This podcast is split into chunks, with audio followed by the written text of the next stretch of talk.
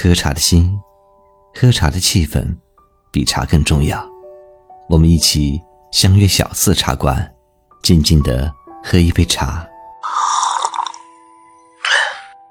来聊聊你和你们的故事。Hello，大家好，欢迎来到对谈类播客小四茶馆，我是无酒不欢，一喝就翻的将军。大家好，我是一吃一大碗，一睡一整天的余年。哎，余年，今天出门了吗？我今天没有出门，我今天太冷了，你知道吗？我家里很暖，外面很冷。天哪，开个门我已经冻死了。昨天早上的时候，我妈妈就跟我说，说今天要多穿一点衣服哟，因为降温了。然后我多穿了一件衣服，我出去以后，我天哪！我妈骗我，这哪是降温啊，这简直就是速冻，你知道吗？太冷了。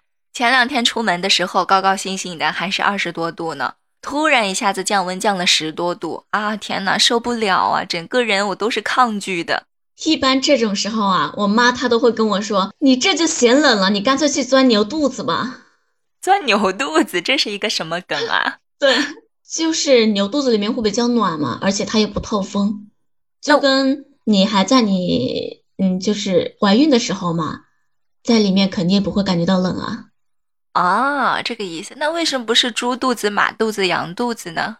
这我就不知道了。反正我妈就是从小在我耳边就说让我钻牛肚子，可能是地方的一种习俗文化，可能是牛皮厚，懂吧？不怕冷。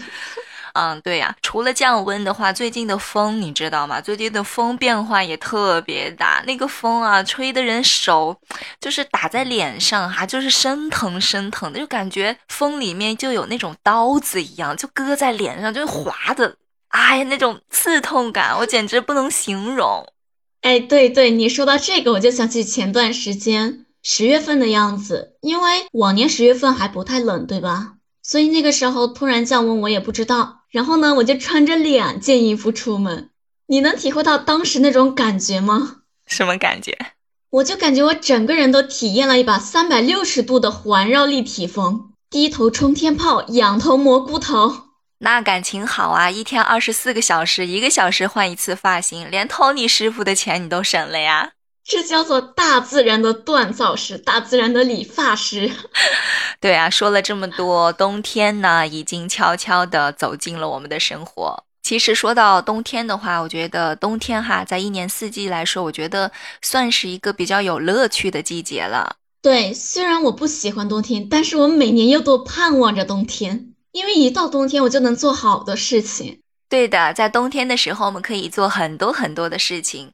室内的、室外的，每一件呢都充满了乐趣。所以，我们今天就来聊一聊冬天你一定要做的十件事。冬天怎么能和温泉没有关系呢？冬天最让人着迷的就是温泉呀！就是你想象一下，在寒冷的冬天，你整个人都泡进了温泉里，那腾腾的热气呀，那潺潺的泉水呀，你当时你就会感觉你整个人的身体毛孔全部都舒张开了。然后你再闭上眼睛，享受着此时此刻的舒适惬意。天哪，太完美了！哦，天哪，我还没去泡呢，我觉得我就已经醉了，你知道吗？我现在就感觉，哎呀，好舒服呀，我眼睛都不想睁开了。对对对，泡温泉真的太美妙了。我每年冬天我就是盼望着泡温泉。这个泡温泉其实对身体还是有很多的好处的，就不仅仅是一种好像很舒服的感觉，它其实对身体也是有有很多好处的。就比如可以使肌肉关节松弛一点，可以达到消除疲劳的一些目的，还能活络筋骨啊，减轻那些什么。酸痛的症状，身体酸痛的一些症状，而且温泉的泉水中的话，一般都含有很多的活性作用的微量元素，然后对改善体质啊、增强抵抗力、预防疾病都有很大的帮助的。是的，泡温泉对我们来说真的是有百利而无一害。谁说没有害处的？对我们的钱包伤害就很大呀。哎，那钱包它不是该瘪的时候就得瘪吗？及时行乐是吗？这就是你的人生态度，要及时行乐。活在当下，及时行乐。每每到了冬天的时候，哈，你在街头巷尾总能看到一些卖烤红薯啊、炒板栗的那种小摊小贩。我觉得你要是如果有机会的话，路过他们的时候，一定一定要体验一把。你确定真的是路过吗？难道不是大老远飘着香味把你给勾过去了？我懂了，你吃货的本性又已经暴露了。哈哈哈天哪，我每次我都是闻着那个味儿，你知道吗？我就一路顺着过去。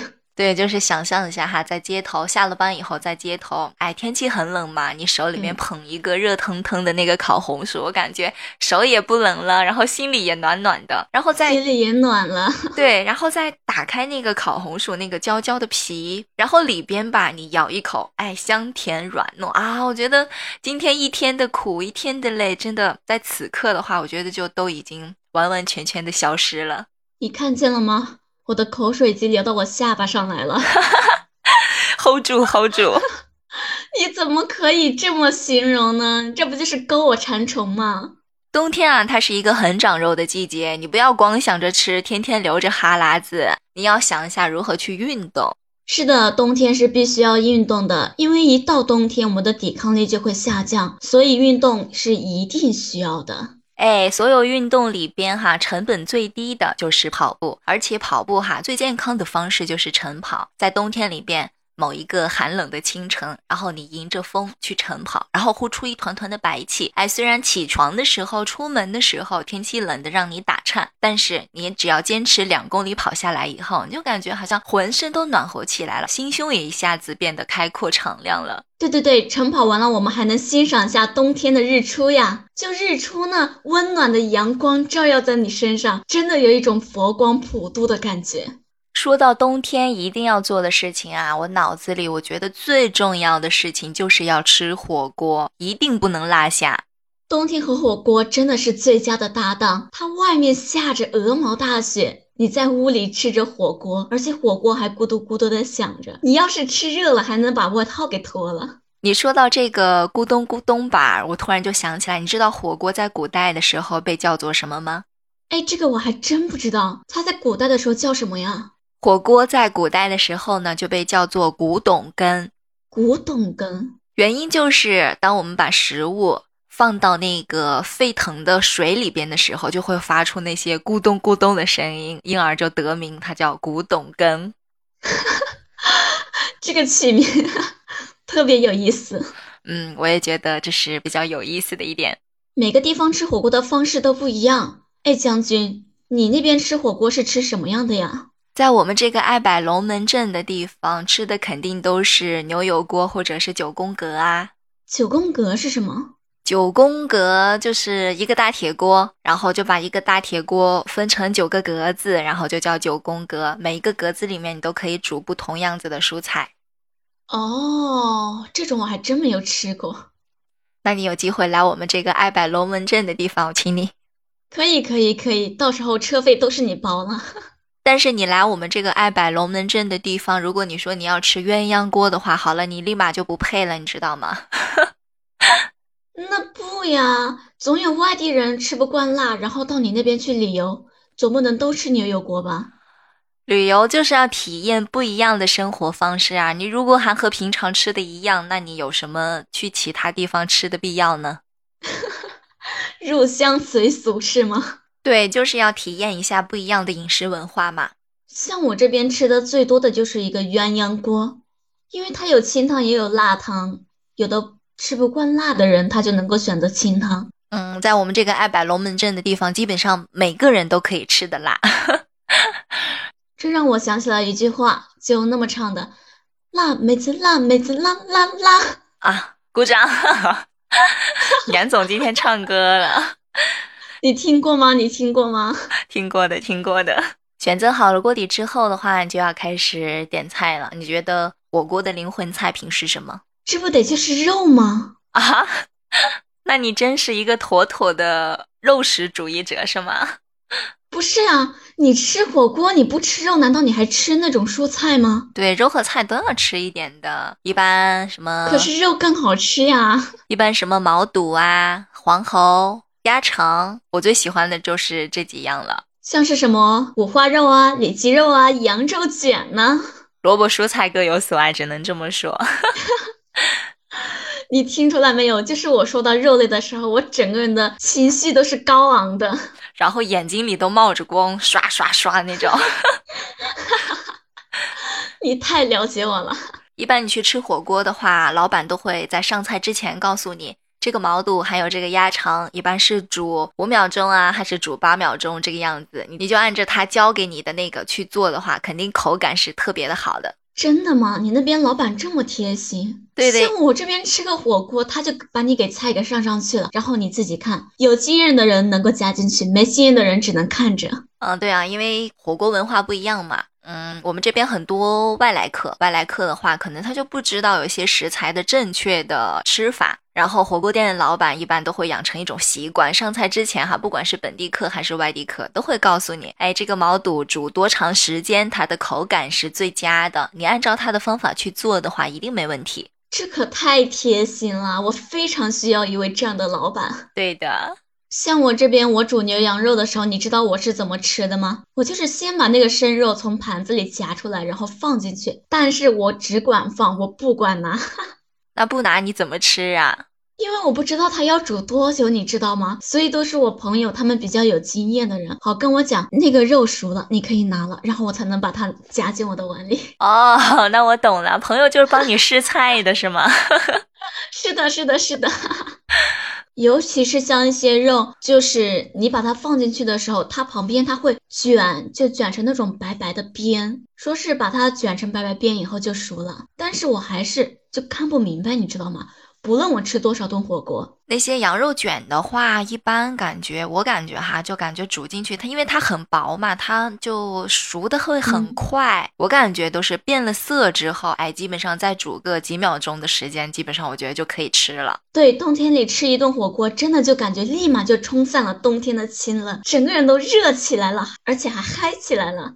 每每到了冬天的时候呢，很多小伙伴会选择一项很有意思的户外运动，那就是滑雪。对，就是在漫天的飞雪、洁白的世界，你满眼望去都是一片银光素裹。这种时候，我们套上我们热情的红色的羽绒服啊，穿上我们的滑雪靴呀，然后我们就可以踩着滑雪板从上而下去拥抱我们的大自然了。哦，那你这么高端吗？我都不敢踩那个滑雪板，我就只敢坐一个小车车。你怎么会这么胆小呢？啊，不行，我怕摔，我怕摔了以后好痛啊！我就只敢坐一个那个小小的车车，然后拿两根铁棍，滋滋滋，就那样滑着走。滑雪这么有意义的事情，你竟然就拿着两根铁棍，然后坐着一个小车车就把它打发了。对，所以小伙伴不要看我这个反面教材哈，我是属于比较那种胆小的。对，滑雪之余了之后呢，大家还可以包几个雪球，哎，然后互相丢几下，那个冰冷冷的感觉砸在你的脖子里，哎呀，哎呀，我现在都不禁的打了一个那个那个啊，打了一个那叫什么冷战？对，打了一个冷战，那种感觉太酸爽了。但是玩的嗨呀，你知道吗？尤其是两个人互相往身上丢的时候，砸来砸去的，很有意思的那种感觉。然后有的人哈就玩的比较嗨的那种，就直接躺在雪里边啊，滚来滚去，滚来滚去，像一个狗子一样，像一个哈士奇。对，就是像那个狗子一样，然后就在雪地里面滚来滚去，滚来滚去。然后滚，对对对，狗子的快乐在这种时候我们是体会的淋漓尽致。然后你滚在雪地里的时候，就可以喊你的小伙伴们来帮你拍一张哎美美的雪景照。嗯，镜头前面冬天的感觉，尤其是把远处的那种山峰全部拍出来了。对这一项户外运动的话，会让你和大自然零距离接触，小伙伴们走过路过不要错过哟。对，除了滑雪这件事，我们还有必须要做的一件事，就是去哈尔滨看冰雕。对，哈尔滨的冰雕节一开幕的话，整个城市都会变得热闹非凡，各种各样的冰雕打上灯光，晶莹剔透，梦幻迷人。你在看到那些冰雕的时候啊，你就在不禁的感慨呀，这样的佳作到底是出自谁人之手呢？这样的佳作呀！我记得我从小我就爱看冰雕，但是我每次都是在电视上看，所以有的时候做梦，你知道吗？梦到我去了哈尔滨看了冰雕。对，但是小伙伴们如果要去哈尔滨的话，一定一定要多穿一件衣服，因为哈尔滨是真的冷啊。作为南方的狗子，我个人表示我是受不了那边的冷的那种，实在是冻得让我啊想回家，想我妈妈。北方一直都很冷，我只是听说过，但是还没有感受过那边的天气。但是我感觉东北哈，应该东三省应该是全国最冷的地方了。对，除了去哈尔滨看冰雕的话，其实故宫的雪景也是非常值得一去的。嗯，故宫的雪景，尤其是故宫的那个红墙，你知道吗？它衬的那个雪特别的雪白。对对对，飘了雪的故宫，直接就变成了紫禁城。对，白雪落在红墙金瓦之上，恍若千年的时光在这一刻凝结了。你在这里可以静静的感受下雪的声音啊，真的是太有魅力了。我觉得想一想都很浪漫。如果你带你最爱的人去的话，我觉得一定是一件很浪漫的事情。我们除了哈尔滨看冰雕啊，去故宫看雪啊，还有最值得一去的就是我们的三亚，海南三亚。对，如果你在的城市太冷的话，那就去三亚吧，这是一个被上帝偏爱了的地方。三亚呢，注定在每个冬天都得到所有人的偏爱。你想一想，清新的空气，碧蓝的大海，任谁不爱呢？对，去了三亚的话，你就一定要住那种海景房啊！每天早上清晨起来，打开窗帘，哇，就看到一片碧蓝的大海，我觉得整个人都神清气爽了。不是有那么句话吗？面朝大海，后面是什么来着？春暖花开。对对对，我们中国啊，最隆重的节日春节呢，也是在冬天的。对的，一到冬天春节的时候，满街都是喜气洋洋的样子。所以在临近春节的时候，如果你的工作不那么忙的话，一定要陪父母去置办一下年货。其实置办年货看着是一件比较小、比较平常的事情，但是它对我们的意义却是特别大的。余年，你们置办年货的话，一般都要置办一些什么东西啊？首先置办的就是吃的，对，吃的家家户户必不可少的，像是一些腊肉，这是每年我家都必买的东西。对对对，腊肉我们家也会有。然后还有什么鱼呀？尤其是那种腌的鱼，说是能够。留着过那么一两个月还能再吃的哦，就是传说中的那种咸鱼是吗？咸鱼翻身还是咸鱼？对对对，咸鱼，不过腌制的特别好吃呀。我一般的话置办年货，我都会买很多坚果来吃，吃坚果是有益身体健康的，而且我自己也特别爱吃坚果。然后我们还要买一些什么红灯笼啊，呃，对联呐。然后，如果我陪我妈妈一起出去的话，我会给她撒娇，让她帮我买个糖葫芦啊，然后那种画的那种小糖人儿啊，那种东西甜甜的来吃，我觉得也是特别幸福的一件事情。哟，你还会撒娇呢？对，我跟我妈妈经常撒娇的。看不出来呀，将军。但是在我们这边，基本嗯买的东西都会是比较吃的方面比较多，用的方面很少。对，那说置办年货的话，大部分都是置办一些过年需要吃的东西。置办年货一般来说好像都是父母的事情。如果我们工作不那么忙的话，去陪父母去置办一下年货，我觉得父母心里肯定也是特别开心的。是是是，因为每次都工作特别忙，没有办法好好的陪在他们身边，所以趁着这个时候，跟父母两个人一起挽着手逛逛街，然后办办年货，是我们最幸福的时候。对对对，说到过年的话，每年过年的时候哈，我们都要熬一下夜。是的，那么这个熬夜是为什么呢？过年熬夜其实它有一个学名，就叫做守岁。守岁的民俗呢，主要表现为所有的房子都点燃了岁火，阖家欢聚，并守着岁火不让熄灭，等着辞旧迎新的时刻，迎接新年的到来。是的，每年我家守岁的时候，我基本都在那昏昏欲睡了，守守不住呀，守不住你就安然的睡去吧。不不不，我就会在椅子上一边点着头，一边在那打盹。哎，我跟你是一样的，春节的时候他们在那里打牌呀、熬夜啊，或者是干什么，我就自己扛不住的时候，我就偷偷的去睡觉了。吃饭睡觉一件事情都不能少，这是人生的必修课。其实冬天必做的事情不只有这几件，还有千千万万件。在这里，我们就只是挑出了最经典的几件来讲。对所有的小伙伴们，如果你们觉得还有什么事情是冬天一定要做的，欢迎你们在下方评论区留言告诉我们，我们会及时回复并评论的。